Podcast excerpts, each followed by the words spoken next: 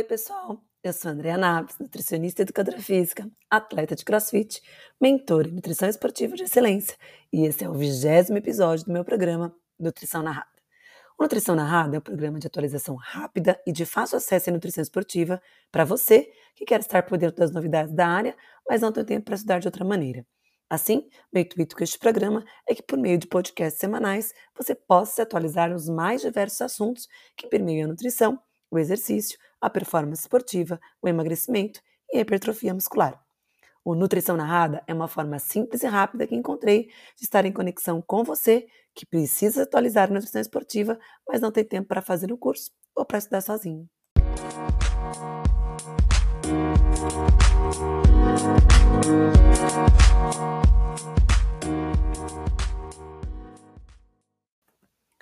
O tema do nosso podcast de hoje é sobre a suplementação oral de butirato e a saúde muscular. A gente já conversou aqui em alguns podcasts passados, especificamente no episódio 12, sobre a importância do intestino com a saúde muscular. Lá eu discorro bastante sobre esse assunto, né, que relata sobre como o intestino tem uma importância grande na produção de substâncias que protegem o músculo, tanto estimulando a recuperação muscular, como promovendo a síntese proteica muscular, ou até mesmo promovendo a melhora da funcionalidade muscular e prevenção da perda de, de, de massa muscular. É, a gente sabe que a desbiose intestinal tem uma relação muito forte com a saúde muscular, porque no intestino a gente produz inúmeras substâncias que ajudam na função muscular e na função de diversos órgãos do nosso organismo. Mas especificamente para o músculo, o intestino produz os ácidos graxos de cadeia curta, especialmente o butirato, que tem uma relação direta pró-anabólica, de estímulo pró-anabólico para o músculo esquelético. O butirato se é, une a receptores, se liga a receptores específicos do músculo esquelético, promovendo ali a síntese proteica muscular e melhorando a funcionalidade muscular, bem como também a biogênese mitocondrial no músculo esquelético. Então, a gente sabe que a deficiência de produção de butirato pelo intestino, ou num quadro de desbiose intestinal, a gente tem ali uma, um favorecimento da resistência anabólica, da sarcopenia, da redução de síntese proteica muscular e até mesmo da redução da funcionalidade desse músculo esquelético.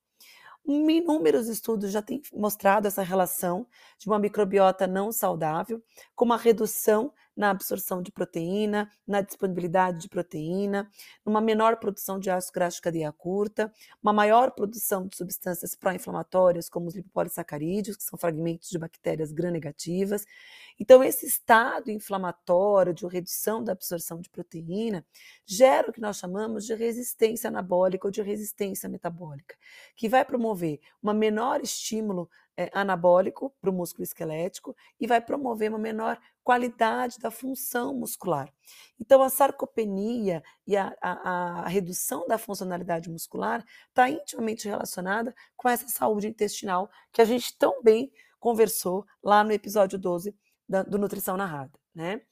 O ácido graxo de cadeia curta, quando produzido de forma adequada pelo intestino, ele tem um efeito anti-inflamatório muito interessante ele tem uma, uma, capacidade de reduzir os lipopolissacarídeos de cadeia, os lipopolissacarídeos, desculpa, que são os fragmentos de, de, de bactérias gram-negativas, e tem um papel em estimular a via da mTOR, né? E a gente sabe que a via da mTOR é uma das vias principais para a síntese proteica muscular. Alguns estudos mostram que quando a gente melhora esse ambiente inflamatório do intestino, na presença de ácido graxo de cadeia curta, né, do ambiente mais, um, mais rico em, de, de, um intestino mais rico em mucina, numa barreira é, é, intestinal mais íntegra, a gente também tem uma capacidade melhor, melhor de sintetizar glicogênio. O butirato também parece estimular a biogênese mitocondrial. E com isso a gente vai tendo ali uma melhora da força muscular, da adaptação do treinamento, e alguns estudos falam até em melhora do VO2 máximo. Em 2020 e 2021, inúmeros estudos foram publicados mostrando essa relação e mostrando que a dieta influencia de forma direta na composição da microbiota e que uma vez essa microbiota metabolizando alguns nutrientes, incluindo fibras e proteínas, metabolizando esses macronutrientes, esses nutrientes em mediadores como os ácidos graxos de cadeia curta, esses ácidos graxos de cadeia curta vão para a circulação e eles têm uma influência conhecida então nos miócitos, que são as células musculares, especialmente nas mitocôndrias, reduzindo o processo inflamatório e melhorando inclusive a resistência insulínica. Então, existe uma relação direta entre a redução na produção dos ácidos graxos de cadeia curta e a resistência anabólica. E além disso, o próprio exercício físico pode modular a composição da microbiota intestinal e contribuir para uma forma relevante e contribuir de forma relevante né, para a saúde muscular. Então, esses metabólitos produzidos no intestino, que nós chamamos de ácidos graxos de cadeia curta, acetato, propionato e butirato, especialmente butirato, tem uma relevância muito importante para o músculo esquelético, porque promovem a sensibilidade à insulina no músculo esquelético, promovem o anabolismo muscular e o catabolismo do tecido adiposo, modulam o processo inflamatório e podem estimular a biogênese mitocondrial. Então, essa é uma relação direta, já mostrado em inúmeros estudos científicos, o quão importante é, então, a produção desses ácidos graxos de cadeia curta pelo intestino. Esses ácidos graxos de cadeia curta são produzidos a partir da fermentação das fibras, né? De inulina, de amido resistente, galacto, é, galactólicos sacarídeos, frutólicos sacarídeos e inúmeros outros polissacarídeos solúveis que são fermentados, que são chamados de pré-bióticos, né?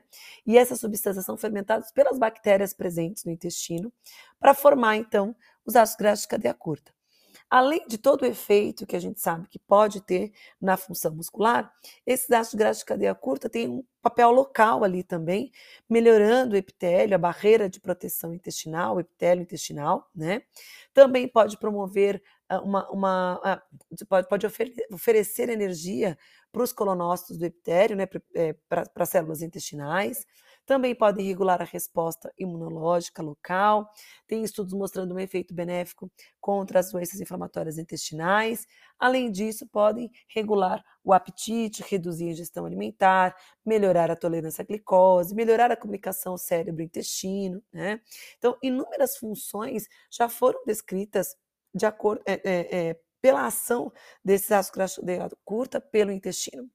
Então, as fibras pré-bióticas são fermentadas pelos probióticos presentes no intestino para a formação, então, do acetato, propionato e butirato. Então, inúmeras substâncias podem, inúmeros alimentos podem produzir butirato, podem ter esse efeito que nós chamamos de bifidogênico na maior produção de butirato pelo intestino. Inclusive, alguns polifenóis como por exemplo a curcumina, o resveratrol, a quercetina, as antocianinas, os flavonoides, a epiglogalatocatequina galato, todos esses fitoquímicos, esses polifenóis, podem ser metabolizados pelo intestino e podem ser convertidos em inúmeros metabólitos secundários, mas também podem ser convertidos em ácidos graxos de cadeia curta. O butirato é o mais potente dos ácidos graxos de cadeia curta produzido pelo intestino e tem um papel muito importante ali na regulação do intestino e dos órgãos periféricos. Nesse sentido, é, hoje a gente já sabe que existe no mercado, até por conta dos estudos que foram é, divulgados nos últimos dois anos, dois, três anos, né? É, o butirato é considerado aí agora um pós-biótico, né? Então a gente tem os pré-bióticos, que seriam então as fibras, a gente tem os probióticos, que seriam então as bactérias, e a gente tem os pós-bióticos, que seriam os ácidos graxos de cadeia curta, produzidos a partir da fermentação dos pré-bióticos pelas bactérias intestinais. Esses pós-bióticos, a gente já está aqui conversando de que podem ser produzidos pelo próprio intestino, né? Na fermentação das fibras e dos fitoquímicos presentes nos alimentos que a gente consome. Mas a indústria, ela produziu, né, esses esses pós-bióticos, esses butiratos, de forma que a gente conseguisse ingerir o butirato por meio da suplementação oral. Só relembrando que no intestino, o butirato tem um papel importante na produção de mucina, tem um papel importante na produção das claudinas e ocludinas, que são as proteínas que mantêm a estrutura dos enterócitos, né? E também são importantes, tem um papel, um papel importante na anti-inflamação do intestino, modulando a resposta imunológica, né? Então, esses, esses compostos, né, esses ácidos graxos de cadeia curta produzidos por meio da fermentação dos alimentos, né, pelas bactérias intestinais do intestino, tem um papel importante ali na modulação de doenças como, por exemplo, a doença de Crohn, as doenças inflamatórias intestinais. Então, o butirato tem ganhado muita força no sentido de todo esse papel que ele tem local, né? É, e aí, então, a indústria é, passou a produzir é, as moléculas de butirato para serem utilizadas de forma oral.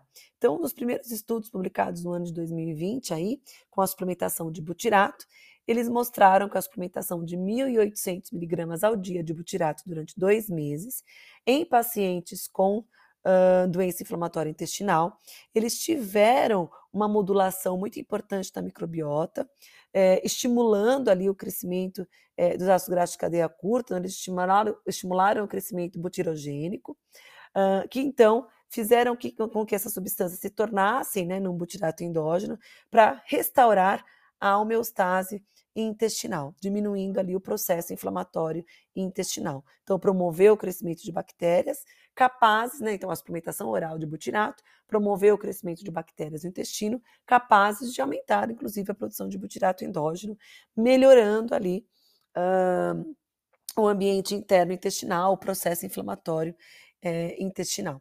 Esse estudo foi feito com butirato de sódio encapsulado, é, mostrando esse efeito muito interessante nas doenças inflamatórias intestinais. Então, parece que o butirato é um booster para o microambiente intestinal.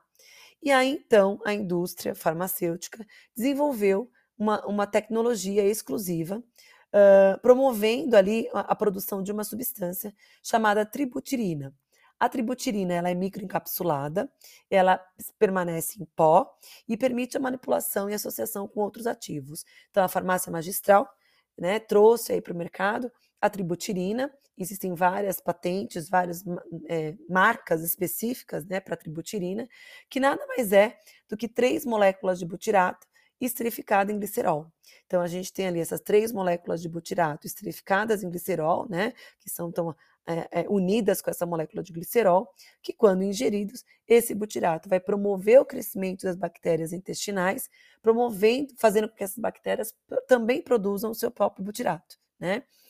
Uh, e aí sim é, vai ter um efeito ali anti-inflamatório local, bifidogênico e butirogênico local, é, garantindo a maior produção de butirato, que vai ter os efeitos periféricos que a gente já viu aqui, inclusive na saúde muscular. Né? Então, quando a gente tem uma dificuldade na produção endógena de butirato, através da redução do consumo alimentar de alimentos fontes ou de uma dificuldade na fermentação dessas fibras em nível intestinal para promover os ácidos graxos, para promover a produção dos ácidos graxos de cadeia curta pelos colonócitos, a suplementação de tributirina ou desse, dessas moléculas de butirato pode ser uma estratégia interessante para que a gente consiga então manter ali um ambiente intestinal mais saudável para que esse butirato exerça suas funções periféricas, inclusive na saúde muscular. Né? É importante dizer que a tributirina tem uma estabilidade, a vida, a vida útil é no máximo de 3 a 4 horas. Alguns pacientes podem ter efeito adverso, como cefaleia, náusea, anorexia. Uh, e o metabolismo, tanto o metabolismo quanto a excreção da tributirina, é rápida, então ela não fica ali no organismo por muito tempo. Né? Então, a tributirina diminui a dificuldade na produção endógena de butirato, por ser uma fonte altamente disponível e de rápida e de rápida assimilação, pelos colonócitos, além de proporcionar a acidificação do meio intestinal, criando um ambiente favorável para o equilíbrio da microbiota e colaborando para a diminuição da expressão de marcadores inflamatórios.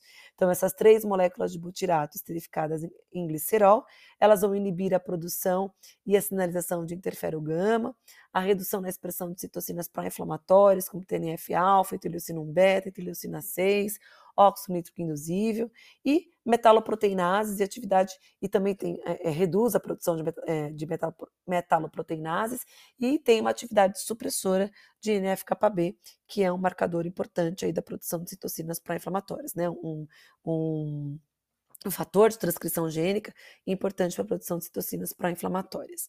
Então, o que a gente tem na literatura científica, que os estudos mostram de benefício, é que a tributirina diminui o estresse oxidativo e a inflamação, aumenta a, a ligação das TAEG junctions, reduzindo inclusive a permeabilidade intestinal, aumenta a síntese de mucina e de peptídeos constituintes do muco, modula a imunidade, como a gente já viu, né, modulando as citocinas pró-inflamatórias, possui atividade antidiarreica, porque estimula a absorção de sódio e água, diminui a infiltração por neutrófilos e eosinófilos e o dano da mucosa intestinal em doenças como a colite, não tem odor desagradável, né, que é um odor comum do ácido butírico, uh, diminui a ganho de peso e a resistência à insulina, Além disso, tem uma importante ação anticarcinogênica, é, diminuindo ali é, é, a diferenciação, reduzindo, aumentando a diferenciação celular, diminuindo a proliferação celular, a parada do ciclo celular e a apoptose de células tumorais. Né? Então, parece que a tributirina tem um papel muito abrangente aí como booster do microambiente intestinal. Só falando um pouquinho das doses que eu esqueci de falar para vocês. As doses vão de 200 miligramas a 1 grama ao dia, então isso vai variar aí como que está o estado é, do intestino desse meu paciente, o quanto eu preciso trabalhar na modulação intestinal para garantir ali a função de órgãos periféricos, como o músculo esquelético. Além disso, a tributirina pode ser associada com pré-bióticos para auxiliar a manutenção e recomposição da microbiota intestinal, com probióticos, que vão restabelecer as estratégias para inibição de patógenos, a gente pode usar com lactobacillus raminosos, plantarum, reutério, bifidobactéria bifidolo, acidófilos. Então, a gente pode é, é, combinar a tributirina com o probiótico ou prebiótico, ou ainda com os biomamps, que são os paraprobióticos, né, que vão atenuar os processos inflamatórios e equilibrar as respostas imunes de maneira eficiente. Tá? Então, a tributirina é um ativo que foi trazido pela farmácia magistral. Existem vários, é, várias patentes no mercado. Vou colocar o nome de duas empresas aqui para vocês. Na verdade, duas patentes, né, que foram duas empresas que trouxeram, que é o New Biome e o Core Biome. Ambos são as patentes para tributirina, que são as três moléculas de ácido é, butírico, né, de butirato esterificado em glicerol. Então, a gente tem o Core Biome e o New Biome. Então, se vocês quiserem utilizar na farmácia de manipulação, esse é o nome da patente que deve ser utilizado. Tá? É, eu quis trazer para vocês um pouquinho aqui sobre pós-biótico, porque é um tema muito importante, está dentro da questão de modulação intestinal, que tem um papel importante para a saúde muscular e, consequentemente, para a performance esportiva, claro que de maneira indireta, né? Muitos estudos já fazem essa relação do intestino, da microbiota intestinal, das bactérias presentes nesse intestino, da questão dos ácidos graxos de cadeia curta, dos, dos é, metabólitos secundários produzidos uh, pela fermentação dos fitoquímicos. Então, a gente aí tem um, uma relação muito importante entre esse microambiente intestinal e a produção de moléculas sinalizadoras periféricas que aqui no caso vão ajudar na reparação é, muscular, na síntese proteica muscular, no anabolismo muscular por ativação de mTOR e várias outras vias bioquímicas que a gente ainda nem conhece, né? O podcast de hoje é um pouquinho menor, é um tema um pouquinho mais enxuto. Vocês repararam que eu não estou com a voz muito boa, né? Estou um pouquinho rouca, com um pouquinho falha, é, mas com certeza essa semana já vou ficar melhor, para o próximo podcast da próxima semana já, já, já vou estar muito melhor da voz. Mas eu espero ter contribuído um pouquinho com vocês, com esse assunto, que eu tenho certeza que pode ajudar muito vocês aí na assertividade de prescrição clínica com os pacientes de vocês, não só atletas, praticantes de atividade física, mas também os pacientes clínicos que aparecem aí para vocês no consultório e que precisam da nossa, da nossa mãozinha, né, do nosso trabalho na modulação intestinal tá bom? Muito obrigada pela audiência, muito obrigada pela atenção de vocês. Boa semana, fique com Deus e até o nosso próximo podcast.